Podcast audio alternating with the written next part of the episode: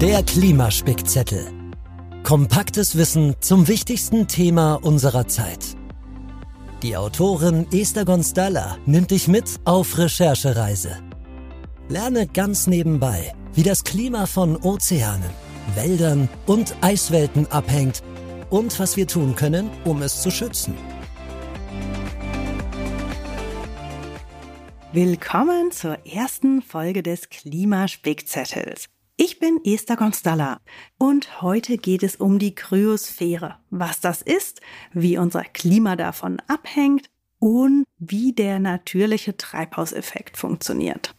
Außerdem gibt es heute etwas zu feiern, denn mein neues Infografikbuch erschien heute im Ökom Verlag. Das Eisbuch. Alles, was man wissen muss in 50 Grafiken. Ja, die Kryosphäre, da bleiben wir auch gleich beim Eis, denn das ist alles Gefrorene auf der Erde. Also zum Beispiel Schnee im Winter, gefrorene Seen, auf denen man Schlittschuh gelaufen ist, schmelzende Gletscher, die Antarktis mit ihren tollpatschigen Pinguinen oder auch die Eisschollen am Nordpol, die immer kleiner werden. Das alles und auch die durchgängig gefrorenen Böden, die Permafrost genannt werden, machen die Kryosphäre aus. Kryos heißt übrigens eisig kalt aus dem Griechischen und Sphäre so im Sinne von Erdkugel. Ja, das war ja noch relativ einfach. Aber wie hängt die Kryosphäre nun mit dem Klima zusammen?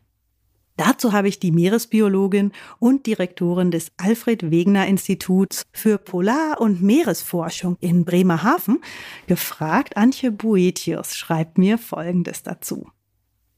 Besonders für den Energiehaushalt der Erde kommt dem Eis eine wichtige Rolle zu. Der sogenannte Albedo-Effekt sorgt dafür, dass Eis und Schnee als helle Oberfläche die Sonnenstrahlung zu einem großen Teil reflektieren und damit das Aufheizen der Oberfläche verhindern. Ohne Kryosphäre würde die Erde immer weiter Sonnenenergie absorbieren und immer wärmer werden.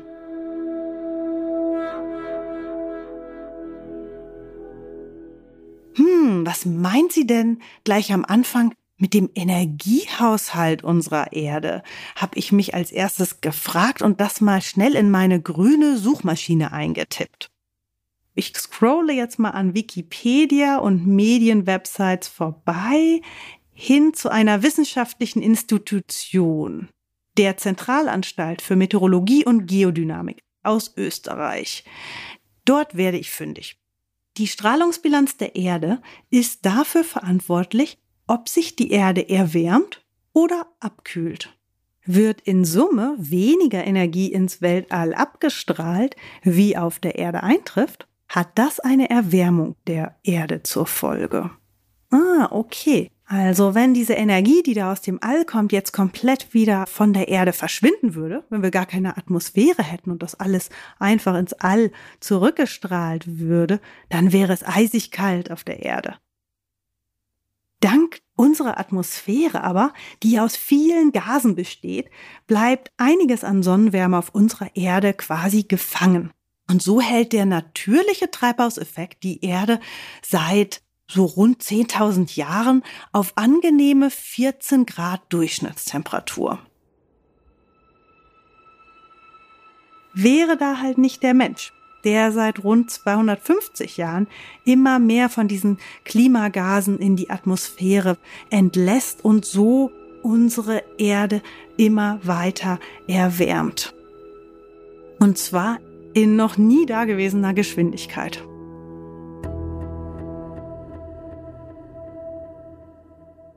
So, und jetzt nochmal zurück zum Zusammenhang. Das Eis, sagte Frau Boetius, spielt also in dem Energiehaushalt eine besondere Rolle. Aber warum? Weil es reflektiert die Sonneneinstrahlung. Fast zu 100 Prozent kann man sagen, bei ganz frisch gefallenem Schnee. Das ist der sogenannte Albedo-Effekt, den Frau Boetius erwähnt. Diesen Effekt, den kennt man aus einem weißen Auto im Sommer. Da bleibt es tendenziell etwas kühler als in einem schwarzen Auto. Das heizt sich richtig auf. Und so ist es auch auf der Erdoberfläche.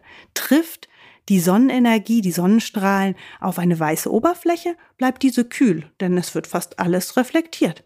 Trifft sie aber auf den Ozean zum Beispiel, wird fast alles von der Sonnenenergie absorbiert. Also der Ozean erwärmt sich, er nimmt die Energie auf.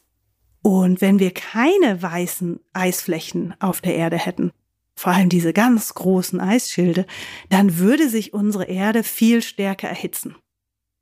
Denn zutage kämen ja unter dem Eis die versteckten dunkleren Flächen wie Ozeane, Berge und raue Erde. Und dadurch erhitzt sich die Erde dann viel stärker. Denn all diese Flächen, die reflektieren plötzlich nicht mehr die Sonnenenergie, sondern sie absorbieren sie, sie nehmen sie auf, sie erwärmen sich und sie geben auch einen Großteil dieser Wärme wieder zurück an die Atmosphäre und erwärmen unsere Erde.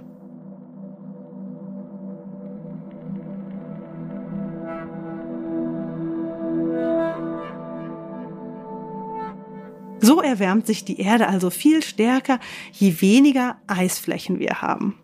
Und diesen Eisflächen geht es zurzeit überhaupt nicht gut. Sie schmelzen immer schneller ab, weil unsere Temperatur auf der Erde schon um 1,2 Grad gestiegen ist seit der vorindustriellen Zeit.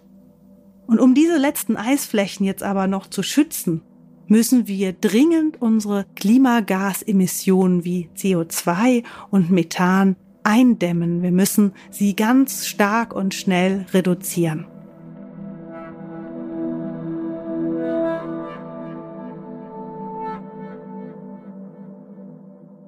Zusammenfassend kann man sagen, wir müssen versuchen, unsere Eisflächen zu erhalten, damit sich das Klima nicht noch stärker erwärmt und auch noch schneller erwärmt.